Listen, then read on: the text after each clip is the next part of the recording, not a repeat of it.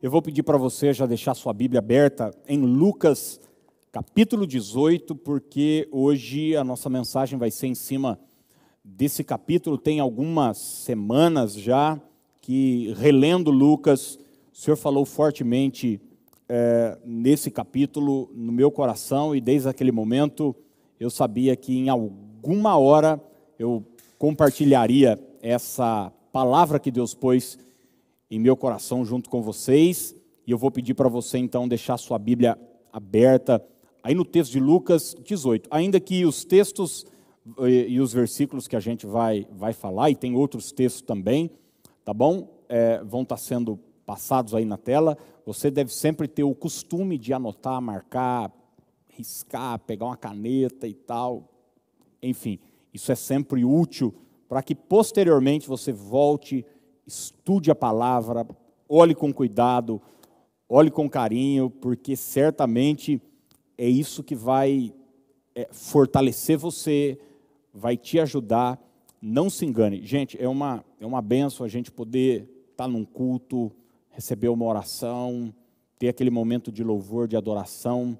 É, é gostoso, é, é a gente arrepia, a unção, a ben... mas olha, não se engane, no momento da tempestade, o que vai te segurar firme não são os arrepios que você sentiu um dia, mas é a palavra que tocou o seu entendimento, a sua mente.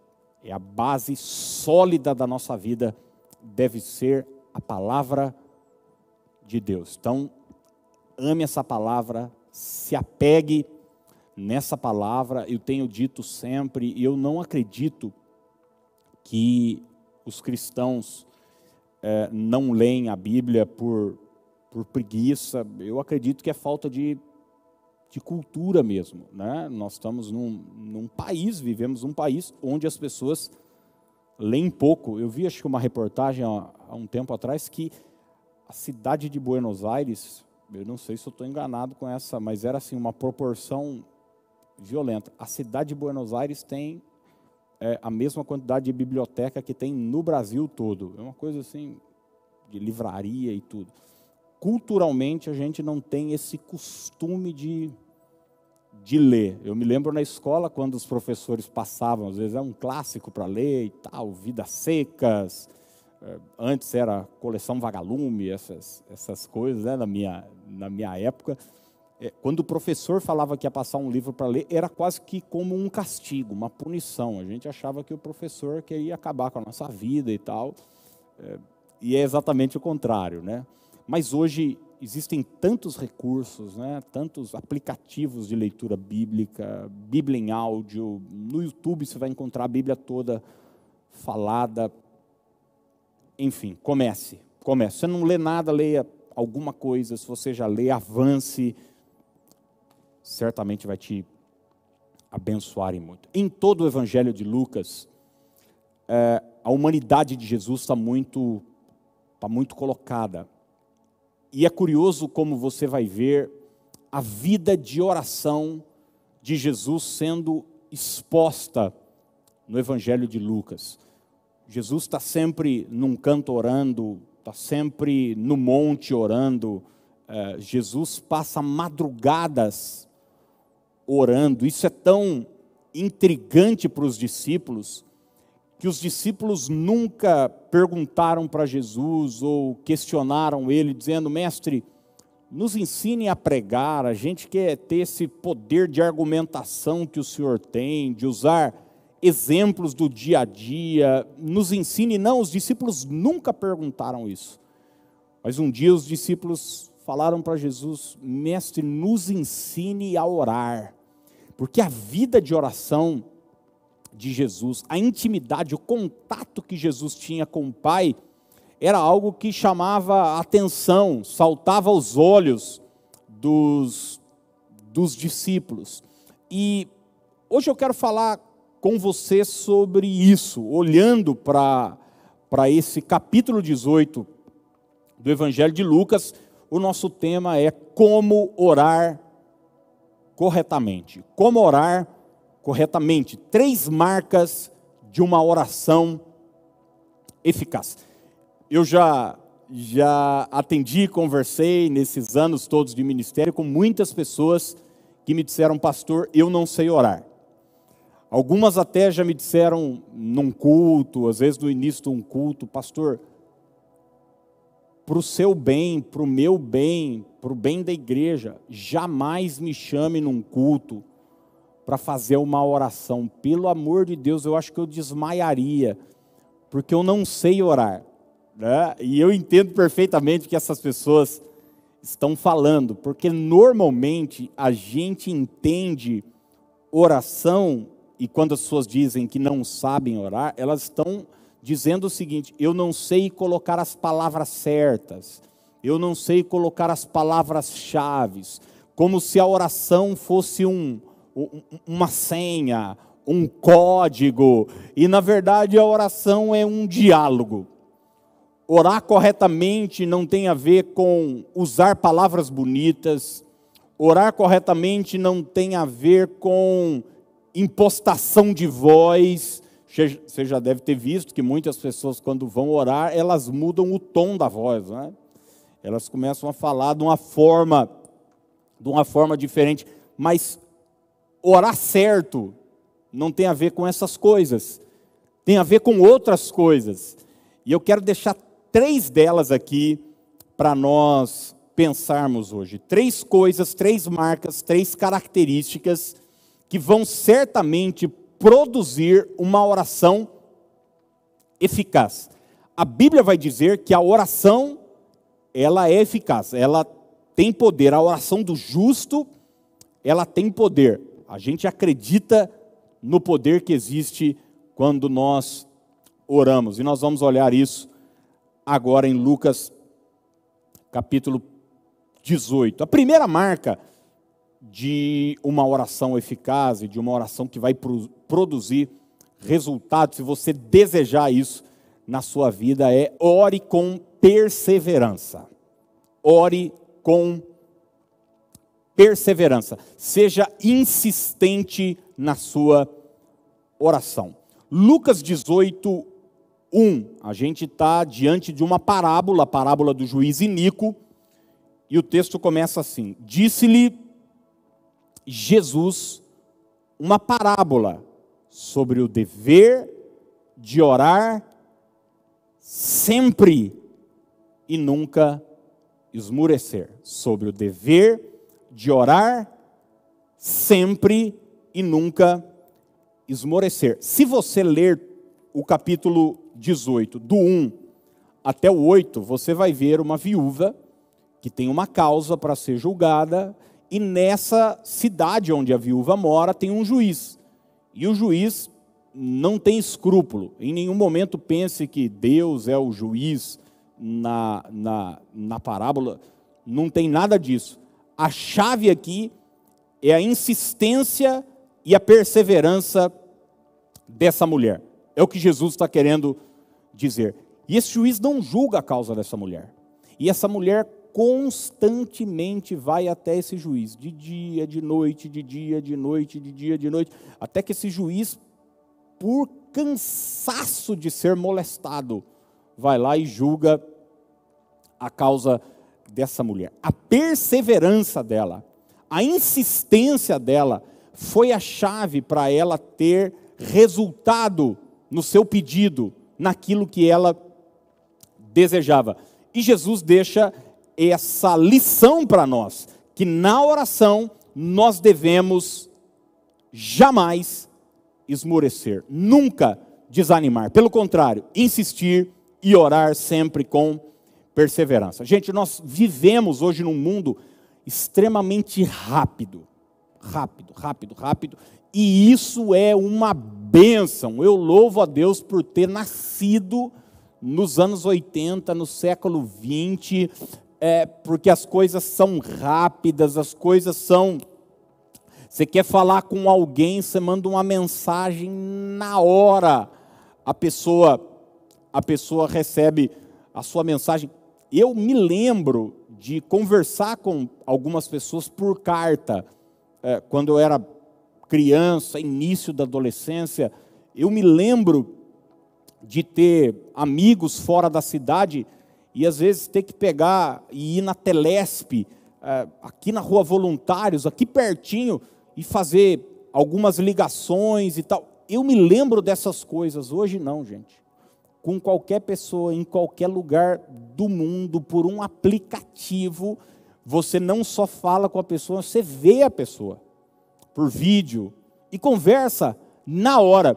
Isso é uma benção, a gente poder fazer parte dessa, dessa rapidez. Mas isso pode criar na gente uma falsa ideia de que com Deus as coisas sempre vão ser rápidas demais.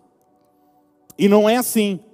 Muitas vezes, no que diz respeito à oração, vai ser necessário perseverança, insistência, vai ser necessário permanecer orando.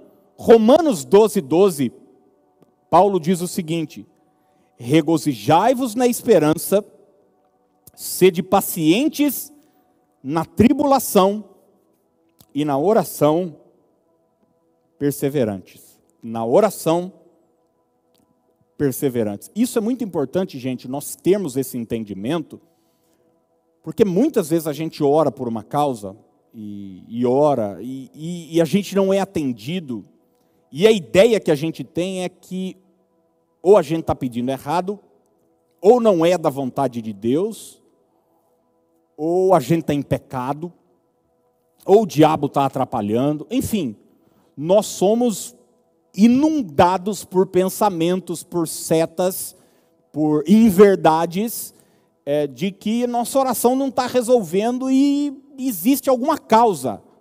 É, e muitas vezes a única causa pela qual a nossa oração não está sendo respondida, é que a gente precisa continuar. Tem nada de errado com a nossa forma de orar, ninguém está em pecado, é, não significa que não é da vontade de Deus, mas Deus está usando isso para criar em nós perseverança, porque a perseverança é filha da demora, é filha da insistência, ela nasce quando as coisas não acontecem no tempo da gente. E Deus requer de nós essa fibra emocional, esse fruto é, espiritual chamado perseverança. Então, talvez você esteja orando por uma porta de emprego, por um filho, por um casamento, por uma bênção material, uma questão de uma porta que você deseja que se abra, um curso que você quer fazer, é, algo relacionado ao ministério, e as coisas não estão acontecendo, olha, não significa que não seja a vontade de Deus que você esteja em pecado ou nada. Muitas vezes a questão é só continuar orando, insistindo, perseverando. Ninguém aqui vai poder dizer que Elias estava é, em pecado ou que é, ele estava orando errado. Mas você vai olhar para Elias, quando ele está no Monte Carmelo orando, algo curioso acontece. Olha o que o texto diz, 1 Reis 18, a partir do verso 41, é aquele texto onde não está chovendo em Israel já há três anos e meio. E Elias vai subir no monte. Então disse Elias a Acabe: Sobe, come, bebe, porque já se ouve ruído de abundante chuva. Subiu Acabe a comer e a beber. Elias, porém, subiu ao cimo do Carmelo e, encurvado para a terra, meteu o rosto entre os joelhos e disse ao seu moço: Presta atenção agora. Sobe e olha para o lado do mar Elias orando, pediu para o seu discípulo lá: sobe e olha para o lado do mar. Em outras palavras, vamos ver se a minha oração está tendo resultado. Vamos ver se Deus respondeu. Ele subiu, olhou e disse: O que, que ele disse? Não há nada.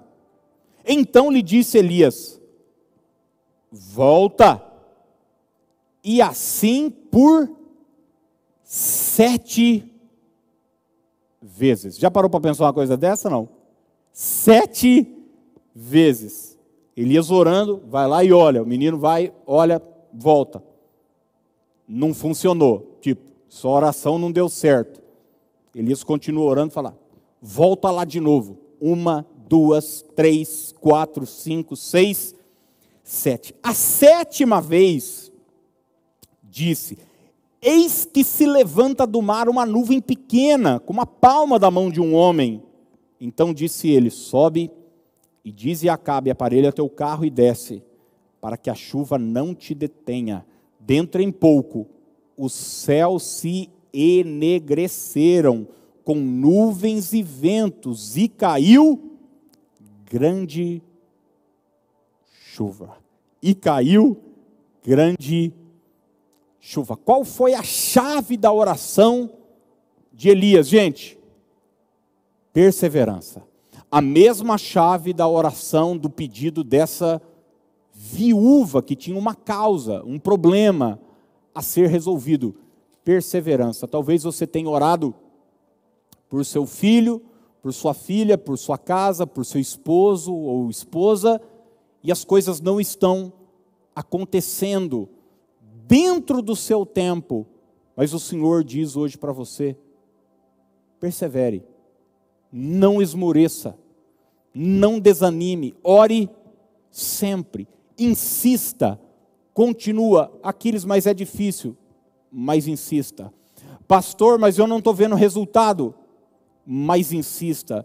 Pastor, mas eu acho que eu, eu sinto, insista. A perseverança, a constância é a chave para termos resultado. Gente, é assim em tudo na vida. Você for começar a fazer uma caminhada, é, é engraçado, né? Às vezes a pessoa fala, não, amanhã é o dia, né? Amanhã é o dia internacional de começar as coisas. A pessoa vai lá e fala, vou começar, chega, chega. Daí vai lá, faz uma caminhada, volta da caminhada e passa na farmácia para comprar alguma coisa, aproveita para pesar. E daí descobre que depois de meia hora de caminhada ela não emagreceu nada. Daí ela fala: Ei, tá vendo? Gente também. É necessário perseverança em tudo na nossa vida, em todas as áreas. E na oração não é diferente. Ore com perseverança. Essa primeira lição de Jesus aqui em Lucas 18. A segunda, ore com humildade. Ore com humildade. Jesus contou a parábola do juiz Inico, agora ele vai dos versos 9 até o 14 contar uma segunda parábola. A parábola do fariseu e do publicano que vão para o templo, que vão para casa de Deus, segundo o verso 10, com o propósito de orar. Um parênteses que eu vou abrir aqui para você é que você vai ver, tanto no verso 11 como no verso 13, que o fariseu que teve a sua oração rejeitada e o publicano que teve a sua oração aceita estavam em pé no templo orando. Isso pode parecer, para alguns, a coisa mais simples do mundo. Mas existem igrejas, religiões, que têm uma forma, uma postura física que você precisa ter para orar. Então você vai ver, por exemplo, algumas religiões, você não pode orar de pé, você tem que orar ajoelhado, tem um jeito certo para orar, tem uma palavra chave para orar. Jesus vai, vai mostrar que os dois estão com a mesma postura corporal. Não tem a ver se um está ajoelhado, se o outro está de pé, se um está. Não. Os dois estão de pé, estão no mesmo lugar, não, não é o lugar que vai fazer a diferença, mas existe algo crucial aqui. O verso 14 diz assim: Digo-vos que este desceu justificado para a sua casa, está falando do publicano, e não aquele, se referindo ao fariseu, porque todo aquele que se exalta será humilhado, mas o que se humilha será exaltado. A diferença foi na postura do coração. O fariseu, ele estava orando dele para ele mesmo. Na verdade, ele estava conversando sozinho. Ele estava dizendo: Deus, obrigado, porque eu não sou como esse cafajeste aqui e tal. Eu sou um cara diferente, eu, eu dou dízimo, eu não sou injusto, eu não sou roubador, eu não sou adúltero, eu, não, eu jejuo, eu, eu dou dízimo de tudo que eu faço e tal. Maravilha, tudo isso é coisa boa. E ele devia continuar assim.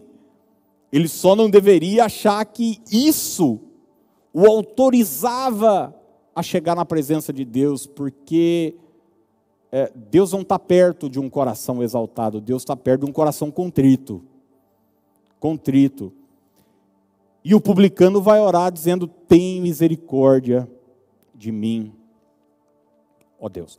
Quando você orar, além de orar com perseverança, ore com humildade. Ore sabendo na presença de quem você está.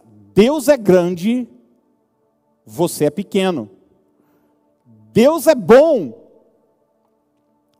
você é mau. Salomão diz: guarda o teu pé quando você entrar na casa de Deus, toma cuidado com o que você fala. Você já deve ter falado para os seus filhos, eu já falei para os meus, já ouvi dos meus pais, e certamente meus filhos vão falar para os meus netos, e assim sucessivamente. Mas quantas vezes a gente precisa falar para as crianças o seguinte, viu? Preste atenção com quem você está falando. Você não está falando com o seu amigo de quinto ano da escola. Você não está falando com o amigo que você joga Minecraft. Você está falando com o seu pai. Você está falando com a sua mãe.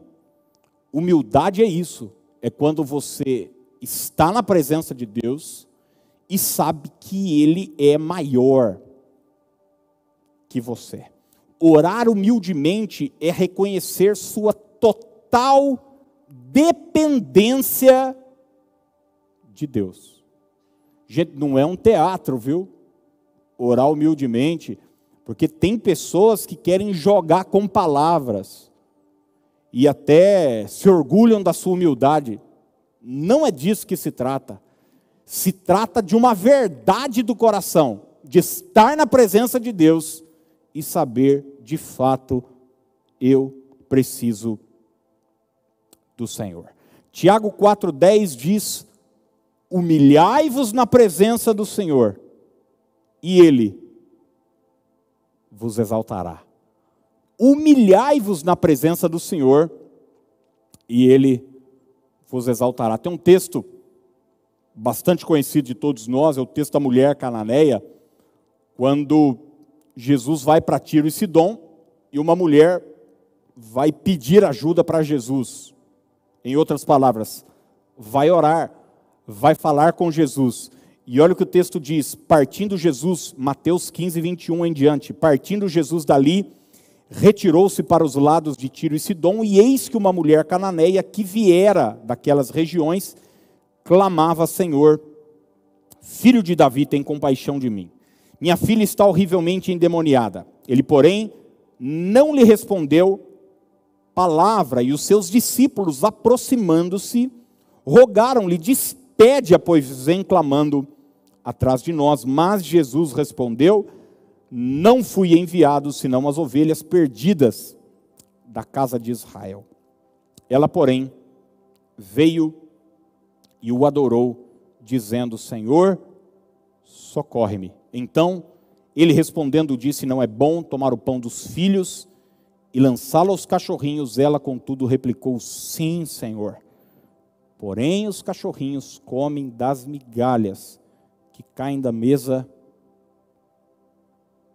dos seus donos. E o texto continua falando sobre a cura da sua, da sua filha, o restabelecimento pronto da sua, da sua filha.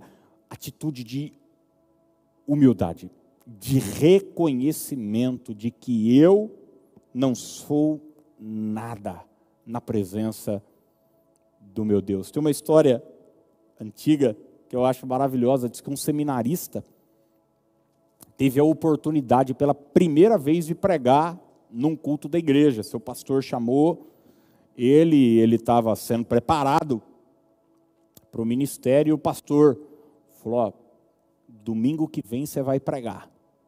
E o seminarista passou a semana toda preparando, falou, e ele tinha algumas críticas em relação ao pastor, afinal de contas ele estava no seminário, e ele achava que o pastor não era profundo na palavra como ele estava sendo, ele, afinal de contas ele estava estudando os pais da igreja, patrística, e tanta coisa, e teologia pesada. Ele falou: domingo que vem eu vou dar uma aula de teologia nessa igreja, e eles vão ver que a coisa comigo é diferente. Passou a semana toda estudando é grego, é hebraico, é aramaico, é línguas estranhas, de tudo, de tudo, de tudo, de tudo, de tudo. E chegou no domingo, o grande dia dele dar a sua grande aula de teologia. Ele botou um terno alinhado, bonito, tal, e subiu, subiu na plataforma todo todo pomposo, com a voz impostada, e pregou e foi uma nhaca uma nhaca, uma nhaca, ele ficou falando de grego, de hebraico, os irmãos dormindo, gente levantando no banheiro, ninguém entendeu absolutamente nada. Ele fez um apelo, não foi uma alma viva na frente. E ele que subiu todo pomposo para pregar, desceu assim, cabisbaixo, rapaz, e tal. E daí, no final do culto, pastor chamou ele no escritório, falou: "E aí?" Aí ele começou a chorar, "Ai, pastor, tal". Aí o pastor falou para ele o seguinte: "Se você tivesse subido do jeito que você desceu, você teria descido do jeito que você subiu." Entendeu ou não? O pastor disse: se você tivesse subido para o altar do jeito que você desceu, humilde. Se você tivesse subido assim para pregar, você teria descido com a cabeça erguida. E muitas vezes o orgulho vai ser completamente prejudicial para aquilo que Deus quer realizar na nossa vida. A chave sempre estará na humildade. 1 de Pedro 5, 6 Pedro disse o seguinte: humilhai-vos, portanto, sob a poderosa mão de Deus, para que Ele, em tempo oportuno, vos exalte. Quando a Bíblia fala sobre nos humilharmos na presença de Deus, não é para que você seja abatido, para que Deus deixe claro o seu lugar, não você se humilha, sabe para quê? Para que Deus te exalte. O diabo vai fazer exatamente o contrário. Ele vai querer começar com exaltação. Não é assim que ele tenta Jesus lá no, no primeiro, na primeira tentação em Mateus capítulo 4, levando Jesus para o pináculo do templo e tal, levando Jesus, olha os reinos desse eh, mundo, eu vou te dar tudo isso corta caminho para depois o abater. Não, não. Os humilhados serão exaltados. Quando orar, ore com perseverança, mas ore também com humildade. A, a gente está vivendo um tempo complicado, e eu já vi muita gente assim falando com Deus, quase que colocando o dedo na cara de Deus eu determino, eu isso, eu aquilo.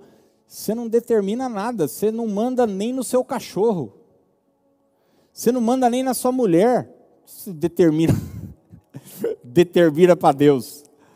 Eu tento falar com a minha cachorra, vem aqui, ela não vem. Não vem. Como é que eu vou chegar diante de Deus dizendo, Senhor isso, Senhor aquilo? Quando orar, ore com perseverança, ore com humildade. Humildade. E em terceiro e último lugar, quando orar, ore com fé. Ore com fé. Não confunda humildade com incredulidade. Tá bom? Não confunda humildade com incredulidade. Tem gente que fala, ah, eu tenho uma fé tão pequena, não consigo crer, acreditando que isso é humildade, Deus vai, oh, que bacana, ah, desse jeito que eu gosto mesmo. Não. Não. Incredulidade é uma coisa, e uma coisa prejudicial, e uma coisa que desagrada a Deus, e uma coisa que matou milhões de hebreus no deserto sem incredulidade. Agora, humildade agrada a Deus. Uma coisa não tem nada a ver com a outra. Humildade é, é você reconhecer que nada pode, mas jamais se esqueça de que você está na presença daquele que tudo pode. Isso é fé. Humildade é você reconhecer, cara, eu não posso nada. Mas fé é você dizer, mas o meu Deus pode todas as coisas. E você vai ver no capítulo 18 de Lucas a história do cego de Jericó, o cego Bartimeu. Jesus está na cidade de Jericó, parou na frente de Bartimeu, perguntou lá: O que queres que eu te faça? E ele respondeu: Eu quero voltar a ver.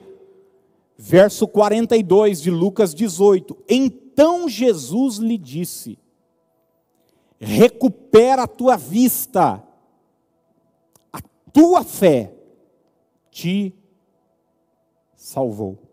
A tua fé te salvou. Quando Jesus, quando alguém pedia algo para Jesus, Jesus não consultava o passado da pessoa, a nacionalidade da pessoa, ele não queria ver se a pessoa tinha dinheiro, não tinha dinheiro, se a roupa era bonita, o passado dela, não.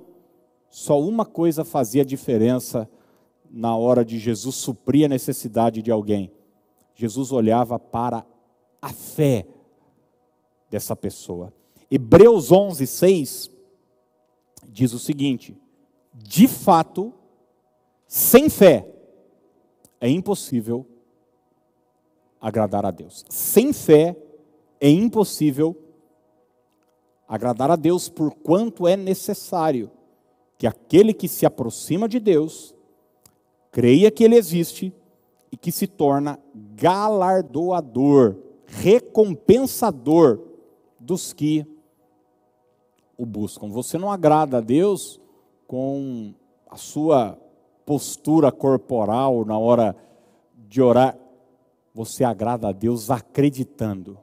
Estou na presença do Deus que tudo pode, do Deus que é real, que é verdadeiro, que tem poder para me recompensar. Tem um texto em Atos que eu acho extraordinário. Paulo está na cidade de Listra e numa de suas cruzadas, é, pregando, ensinando a palavra, e Deus usava muito o apóstolo Paulo é, em cura física, em milagres extraordinários no ministério de Paulo. Existe, inclusive, relatos de ressurreição, como é, o jovem Eutico, né, que estava sentado na janela e no meio de uma mensagem cai, dorme, cai, e Paulo vai lá e o ressuscita. Mas Paulo está em Listra, em Atos 14, 8, e olha o que o texto diz. Em Listra havia um homem paralítico dos pés, aleijado desde o nascimento, que vivia ali sentado e nunca tinha andado. Era paralítico de nascença, nasceu sem a capacidade de andar. Ele ouvira Paulo falar. Ele ouviu a mensagem de Paulo. Você se lembra o que o Novo Testamento diz? Que a fé vem pelo pelo que, gente? Pelo ouvir. A fé vem pelo ouvir. É por isso que é importante você ouvir a palavra, é por isso que é importante você ler a palavra, é por isso que é importante você assistir as mensagens, participar dos cultos, porque isso vai gerar no seu coração fé. Esse paralítico estava lá desde a sua infância, sem a capacidade de andar, e ele ouviu Paulo falar. Paulo falar.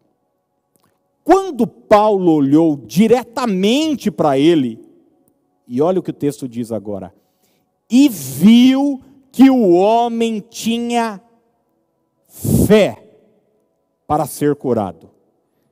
Paulo notou, percebeu que o homem tinha fé para ser curado. Ele não tinha dinheiro para fazer fisioterapia, ele não tinha é, recurso para. Não, ele tinha fé para ser curado.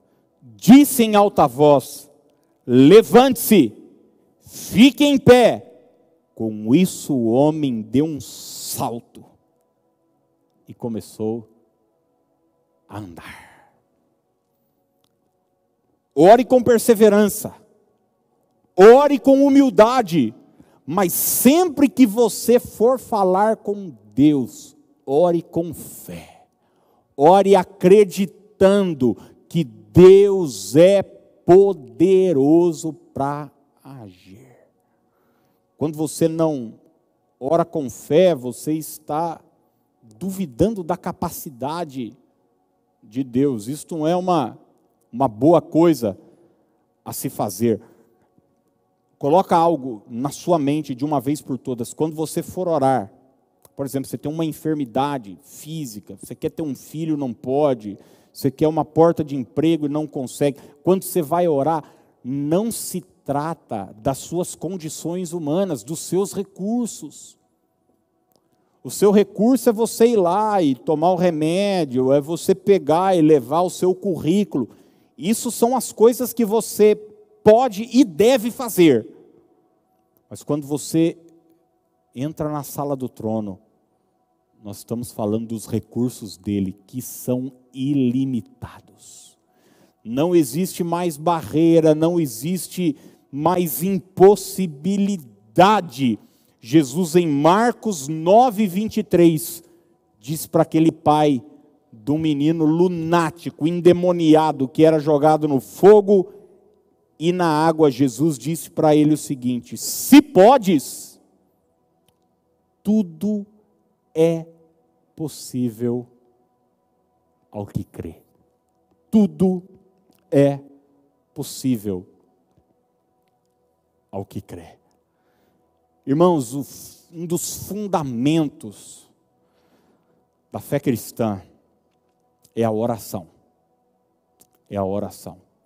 E essa palavra simples, direta e objetiva que eu queria deixar para o seu coração. Não tem a ver com a roupa que você vai usar. Alguns de nós fomos ensinados que a gente não pode orar de pé ou deitado, ou isso, ou aquilo. Né? Eu brinco que.